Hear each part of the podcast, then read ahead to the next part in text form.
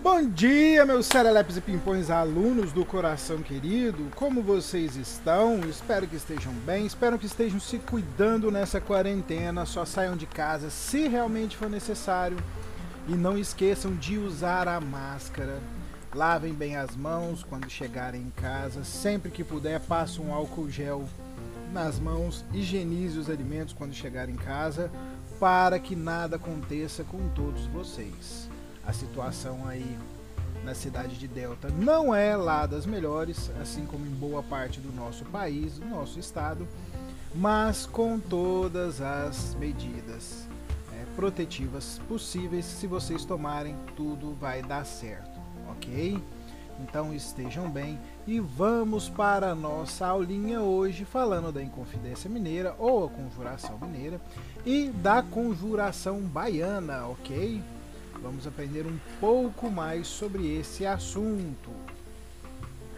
É, a Inconfidência Mineira, ou Conjuração Mineira, como eu disse, é, foi um movimento que teve um caráter separatista que ocorreu na então capitania de Minas Gerais no ano de 1789, com o objetivo de proclamar uma república independente e criar uma universalidade abolir dívidas junto à Fazenda Real, tá? A fazenda não é né, aquela área grande de terra, não. Fazenda a gente vai lembrar aí do Ministério da Fazenda, da é, Secretaria da Fazenda, que cuida da, da parte de dinheiro, vamos falar assim, de tal lugar. No caso, a Fazenda Real era a, o ministério que cuidava das finanças de todo o dinheiro é, da de Portugal.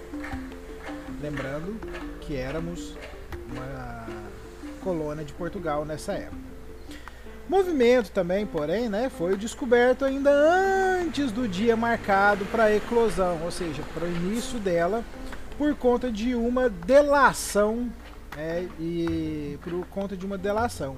E um dos seus líderes então foi preso, é, muitos dos seus líderes também foram presos e condenados. A, a Inconfidência Mineira, então, é a, a partir ali de 1766, na verdade, a produção começa a, a, começa a cair anualmente. Produção de quê? De ouro. Mesmo com a diminuição da extração do ouro, o sistema e o valor ainda de cobrança dos quintos, é, que era o imposto, é, dos quintos que era devido à coroa, né, o imposto que era devido à coroa, mantinha-se do mesmo jeito.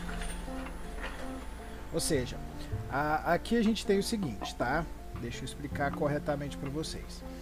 A produção do ouro, ou seja, a exploração do ouro, ela começa a cair com o tempo, é, ou seja, bem menos, eles estavam encontrando bem menos ouro do que no começo, mas a, o valor cobrado ainda era o mesmo, ou seja, era bem grande. Então, quanto mais você, quanto menos você tem, você ainda tem que dar o mesmo tanto, é muito pouco para você também.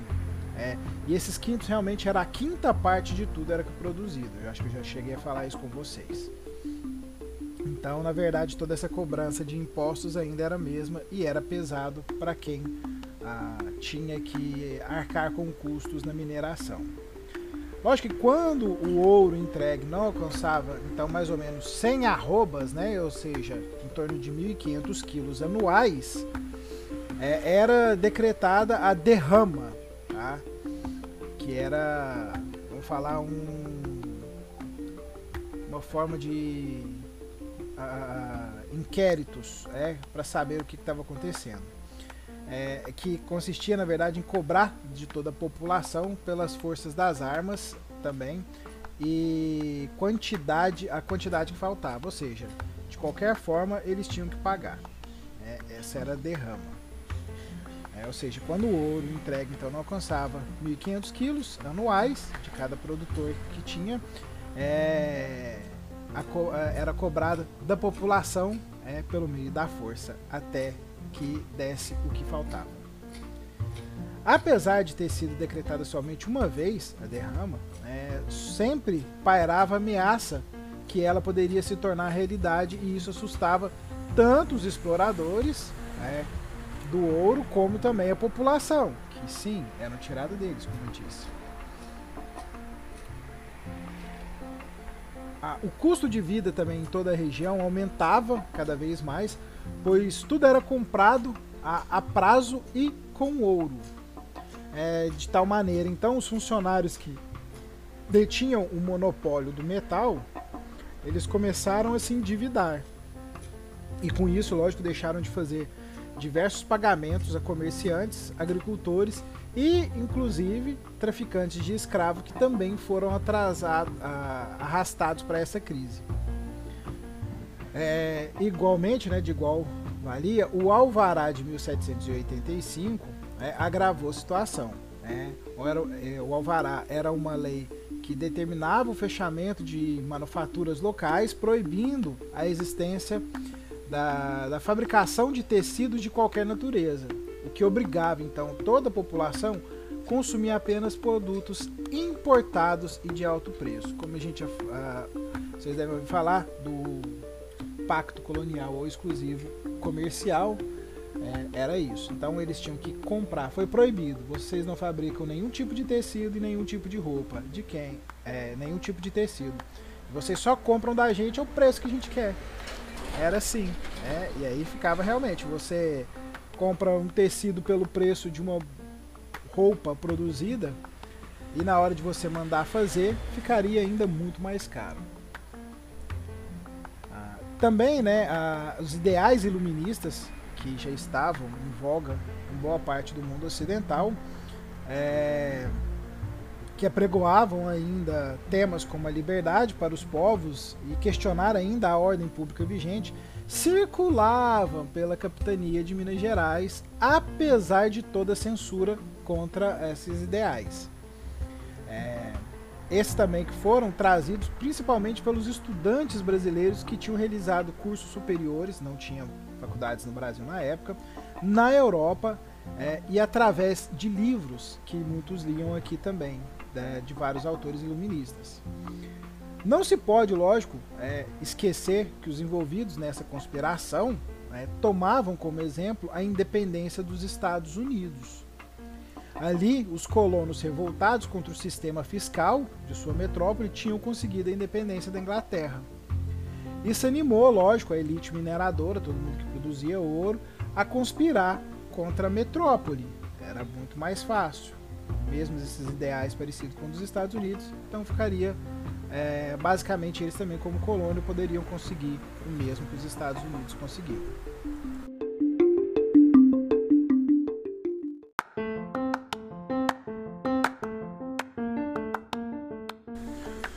Dia, meus serelepes e pimpões alunos do coração querido. Como vocês estão? Espero que estejam bem. Espero que estejam se cuidando nessa quarentena. Só saiam de casa se realmente for necessário. E não esqueçam de usar a máscara. Lavem bem as mãos quando chegarem em casa. Sempre que puder, passe um álcool gel nas mãos. Higienize os alimentos quando chegarem em casa. Para que nada aconteça com todos vocês a situação aí na cidade de Delta não é lá das melhores, assim como em boa parte do nosso país, do nosso estado, mas com todas as medidas é, protetivas possíveis, se vocês tomarem, tudo vai dar certo, ok? Então estejam bem e vamos para a nossa aulinha hoje falando da Inconfidência Mineira ou a Conjuração Mineira e da Conjuração Baiana, ok? Vamos aprender um pouco mais sobre esse assunto. É, a Inconfidência Mineira, ou Conjuração Mineira, como eu disse, é, foi um movimento que teve um caráter separatista que ocorreu na então capitania de Minas Gerais no ano de 1789, com o objetivo de proclamar uma república independente e criar uma universalidade abolir dívidas junto à Fazenda Real, tá? A fazenda não é né, aquela área grande de terra, não. Fazenda a gente vai lembrar aí do Ministério da Fazenda, da é, Secretaria da Fazenda, que cuida da, da parte de dinheiro, vamos falar assim, de tal lugar. No caso, a Fazenda Real era a, o ministério que cuidava das finanças de todo o dinheiro é, da, de Portugal. Lembrando que éramos uma colônia de Portugal nessa época. Movimento também, porém, né, foi descoberto ainda antes do dia marcado para a eclosão, ou seja, para o início dela, por conta de uma delação, é, e por conta de uma delação. E um dos seus líderes então foi preso, é, muitos dos seus líderes também foram presos e condenados. A, a Inconfidência Mineira então, é, a, a partir ali de 1766, na verdade, a produção começa a, a, começa a cair anualmente. Produção de quê? De ouro. Mesmo com a diminuição da extração do ouro, o sistema e o valor ainda de cobrança dos quintos, é, que era o imposto, é, dos quintos que era devido à coroa, né, o imposto que era devido à coroa, mantinha-se do mesmo jeito. Ou seja, a, aqui a gente tem o seguinte, tá? Deixa eu explicar corretamente para vocês. A produção do ouro, ou seja, a exploração do ouro, ela começa a cair com o tempo, é, ou seja, bem menos, eles estavam encontrando bem menos ouro do que no começo, mas a, o valor cobrado ainda era o mesmo, ou seja, era bem grande. Então, quanto mais você, quanto menos você tem você ainda tem que dar o mesmo tanto, é muito pouco para você também. É, e esses quintos realmente era a quinta parte de tudo era produzido. Eu acho que eu já cheguei a falar isso com vocês. Então, na verdade, toda essa cobrança de impostos ainda era a mesma e era pesado para quem ah, tinha que arcar com custos na mineração. Lógico que quando o ouro entregue não alcançava, então, mais ou menos 100 arrobas, né, ou seja, em torno de 1.500 quilos anuais, é, era decretada a derrama, tá? que era, vamos falar, um, uma forma de uh, inquéritos é, para saber o que estava acontecendo.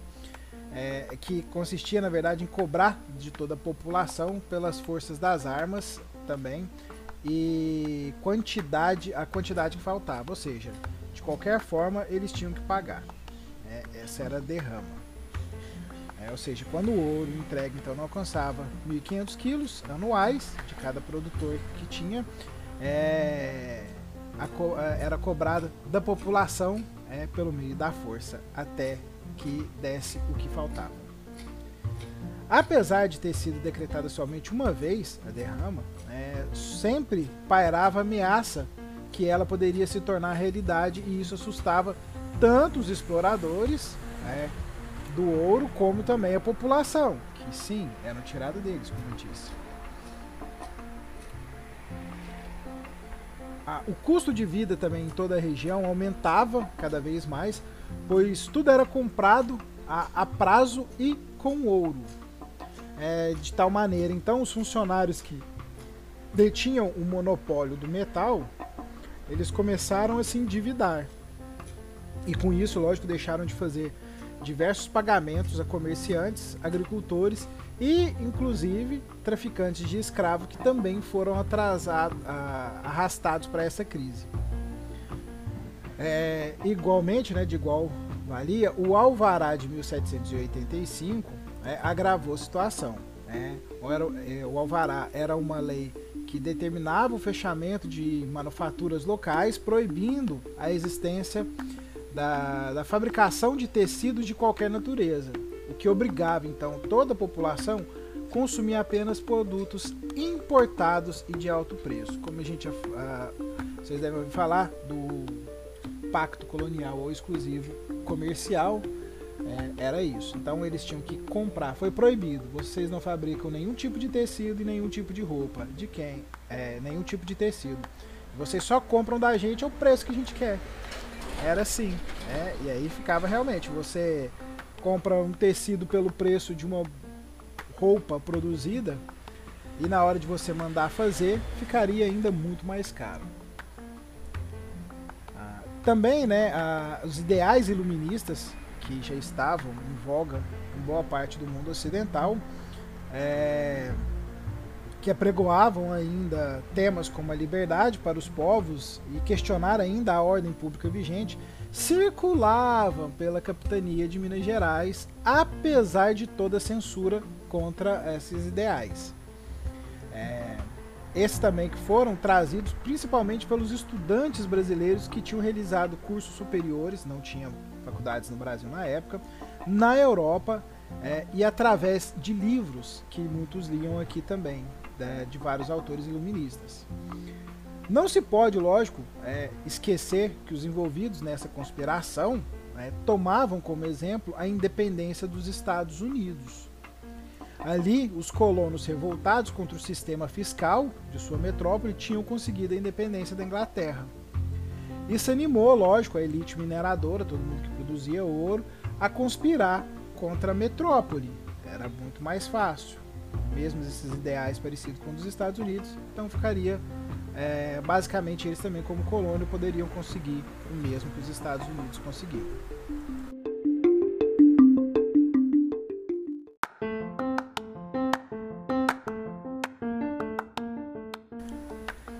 Os inconfidentes, né, ou seja, as pessoas que participaram dessa inconfidência, eram, na maioria, lógico, os grandes proprietários de terras, os grandes mineradores, padres também e letrados, ou seja, pessoas que tinham ah, conhecimento da leitura, escrita e liam bastante. Como no caso Cláudio Manuel da Costa, tá, que era de uma família enriquecida por conta da mineração, é, que havia estudado em Coimbra, que é em Portugal, e foi alto funcionário da administração colonial. Por sua parte, lógico, Alvarenga Peixoto era minerador e latifundiário. Então aqui a gente tem dois, duas pessoas bem diferentes, né? Um realmente que era uh, que foi administrador, que estudou fora, e outro que era da parte dos, dos grandes mineradores e grandes proprietários de terra. Ainda tinha ainda Tomás Antônio Gonzaga, que era escritor, poeta, depois é, de estudos jurídicos na Europa, né, é, ainda se tornou ouvidor, ou seja, juiz é, em Vila Rica. Francisco de Paula Freire, que era tenente-coronel e comandante do Regimento dos Dragões, né, que é uma tropa militar de Minas Gerais, estava hierarquicamente logo abaixo do governador, ele, né, no caso. Ainda tinha Joaquim José da Silva Xavier, né, que a gente conhece como Tiradentes, que era filho de um pequeno fazendeiro e ganhou a vida como militar, dentista, tropeiro e comerciante. Era um Zé faz tudo. É, esse, lógico, foi o mais popular entre os conspiradores, e embora não tenha sido idealizador do movimento, ou seja, não foi ele quem criou, teve papel é, importante na propagação das ideias tá, revolucionárias junto a toda a população. A gente tem aí ainda objetivos dessa Inconfidência Mineira, uma, diver, é, uma diversidade de propostas né, para a capitania de Minas Gerais. Primeiro era romper com Portugal e adotar um regime republicano, onde a capital seria São, São João del Rei. Ainda era criar indústrias, lembrando que acontecia a Revolução Industrial na, em outras partes do mundo ocidental, boa parte da Europa. E isso era importante também para outros pontos. Era fundar ainda uma universidade em Vila Rica, acabar com o monopólio comercial português, né, o pacto colonial, adotar o serviço militar obrigatório e instituir ainda parlamentos locais que seriam subordinados a um parlamento regional, ou seja, era mais ou menos criar que a gente tem hoje como a Câmara Municipal, né, com vereadores, que seguiria a uma a Câmara é, Legislativa de Deputados Estaduais. Mais ou menos isso. Tá? É, bem visto aqui também a gente vê, na verdade o que eles queriam não era liberdade em si do todo o país, era liberdade da, da, da capitania de Minas Gerais, nesse momento. Eles queriam a liberdade de Minas é, para que ele fosse em si um país diferente, é, é, diferente do restante ainda. Seria um país não seria todo o país, toda o Brasil que eles queriam. Era somente Minas Gerais estar livre nesse momento. Lógico por quê? Porque eles estavam endividados também. É. Lógico que também a gente tem aí a bandeira do novo país, seria um, um pavilhão de que conteria a frase latina libertas crescera também, que sim, está hoje ainda na, na nossa bandeira, é, que significa liberdade ainda que tardia. Logo lá para frente também, mais para frente, um desenho semelhante ao lema seria uma base é, para a criação da bandeira do Estado de Minas Gerais, como eu disse.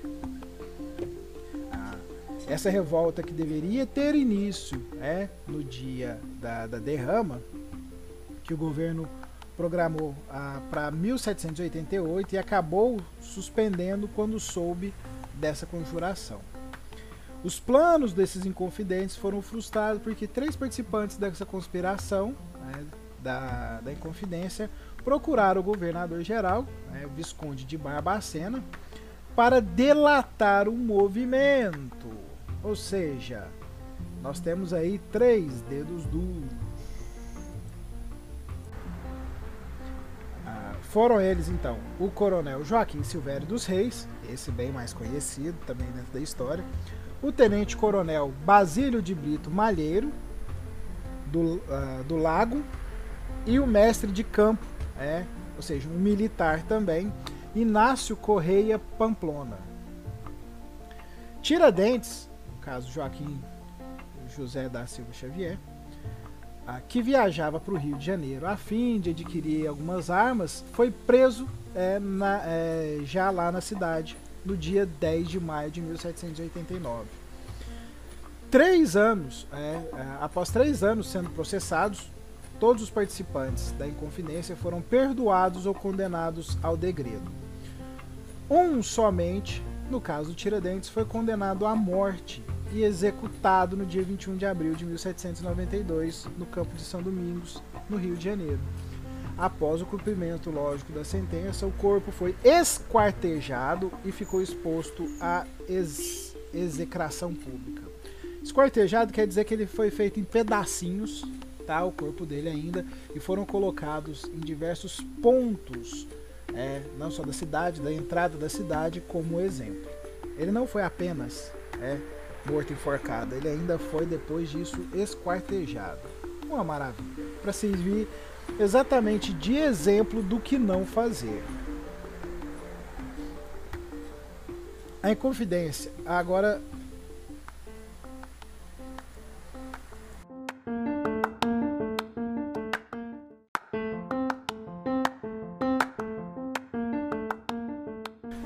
Agora, é Inconfidência ou Conjuração Mineira. Tá? O termo Inconfidência ele vem sendo questionado por muitos estudiosos ao longo de anos aí. Que Inconfidência significa falta de fé ou de fidelidade, especialmente a, a, ao Estado ou a um soberano. É. Segundo ali o dicionário online português, e é, é essa a nomenclatura de Inconfidência. Por sua parte, lógico, a palavra conjuração é definida como uma associação de pessoas que, secreta ou clandestinamente, conspiram contra um governo, é, e isso até essa definição no mesmo dicionário. Então, o termo inconfidente seria a visão da metrópole em relação aos envolvidos, é, ou seja, do lado de lá da coroa portuguesa que viam eles como inconfidentes. E dificilmente eles gostariam deste é, vocabulário, ou deste vocábulo, para descrever esses acontecimentos. É, existe um historiador, por exemplo, chamado Kenneth Maxwell, que se expressou nestes termos que eu vou falar sobre a discussão por ocasião do bicentenário a, da Inconfidência Mineira, e isso em 1989, vocês nem eram nascidos, tá? Segundo ele, a palavra inconfidência vem dos donos do poder e não da oposição. Vem da contra-revolução e não da revolução. E enfim, o objeto das nossas comemorações é uma revolução frustrada, não uma repressão bem-sucedida. É bom que estejamos bem claros sobre isso. quer dizer o quê? Primeiro, não foi de fato uma revolução, não foi nenhuma tentativa. Ficou apenas no campo, apenas no campo das ideias, toda essa inconfidência mineira. Na verdade, não houve uma inconfidência porque não houve nenhum ato. É, tudo isso ficou somente é, em escrito, falado, entre no boca a boca. Não houve nenhum ato. É, o que acontece? Então, não existe uma revolução, não existe nenhuma tentativa, existe só uma ideia sobre isso. Por isso, essa questão toda, inconfidência ou conjuração mineira. Você ainda pode chamar tanto de conjuração mineira ou como ah, inconfidência mineira. Eu acho, é, eu falei, eu acho não, eu penso, segundo os estudos, que o mais fácil seria a conjuração mineira, exatamente por ela não ter saído do campo das ideias. Entenderam? E assim vai da concepção de vocês de tudo que vocês entenderam. Mas em Confidência Mineira ou Conjuração Mineira estará sempre certo até que o novo realmente algo é, esteja mudado em todo o sistema da história. Beleza?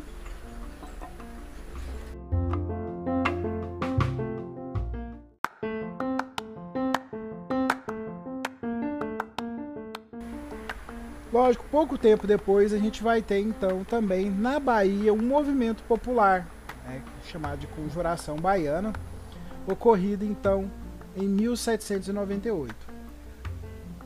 O, a conjuração, então, né, o movimento, tinha como objetivo principalmente libertar o Brasil do governo de Portugal, diferente do que a gente viu e que eu disse sobre a conjuração mineira.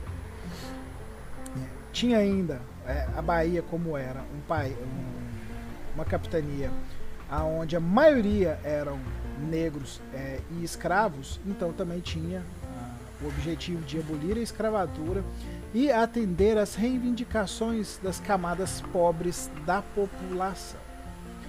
É também conhecida como conspiração dos búzios é, ou revolta dos alfaiates. Às vezes vocês podem encontrar esses nomes por aí por ter como principais líderes né, os alfaiates João de Deus e Manuel Faustino dos Santos Lira. A conjuração foi composta, em sua maioria, por escravos negros livres, brancos pobres e mestiços, que exerciam as mais diferentes ah, profissões, como a de alfaiate, sapateiro, pedreiro, soldado, entre outros. Foi influenciado também pelo movimento revolucionário do Haiti e pela Revolução Francesa. É, ah, então a conjuração baiana foi fortemente, e a, é, por isso mesmo ela foi fortemente reprimida, bem diferente do que a gente viu em Minas.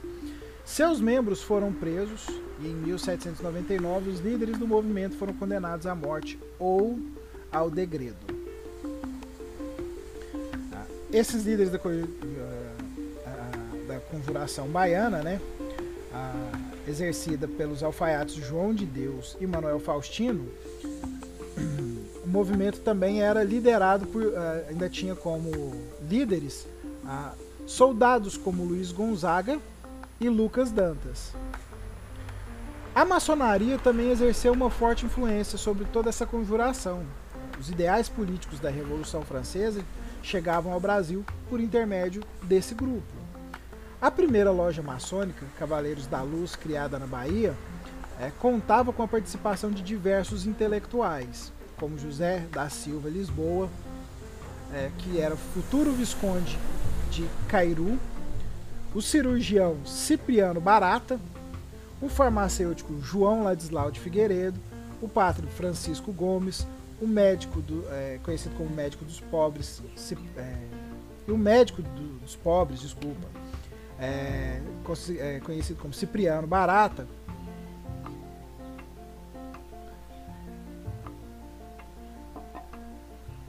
É, gente, eu tô dando. Uma, peraí, eu tô vendo aqui, tá? O cirurgião, realmente conhecido como médico dos pobres, é, Cipriano Barato também.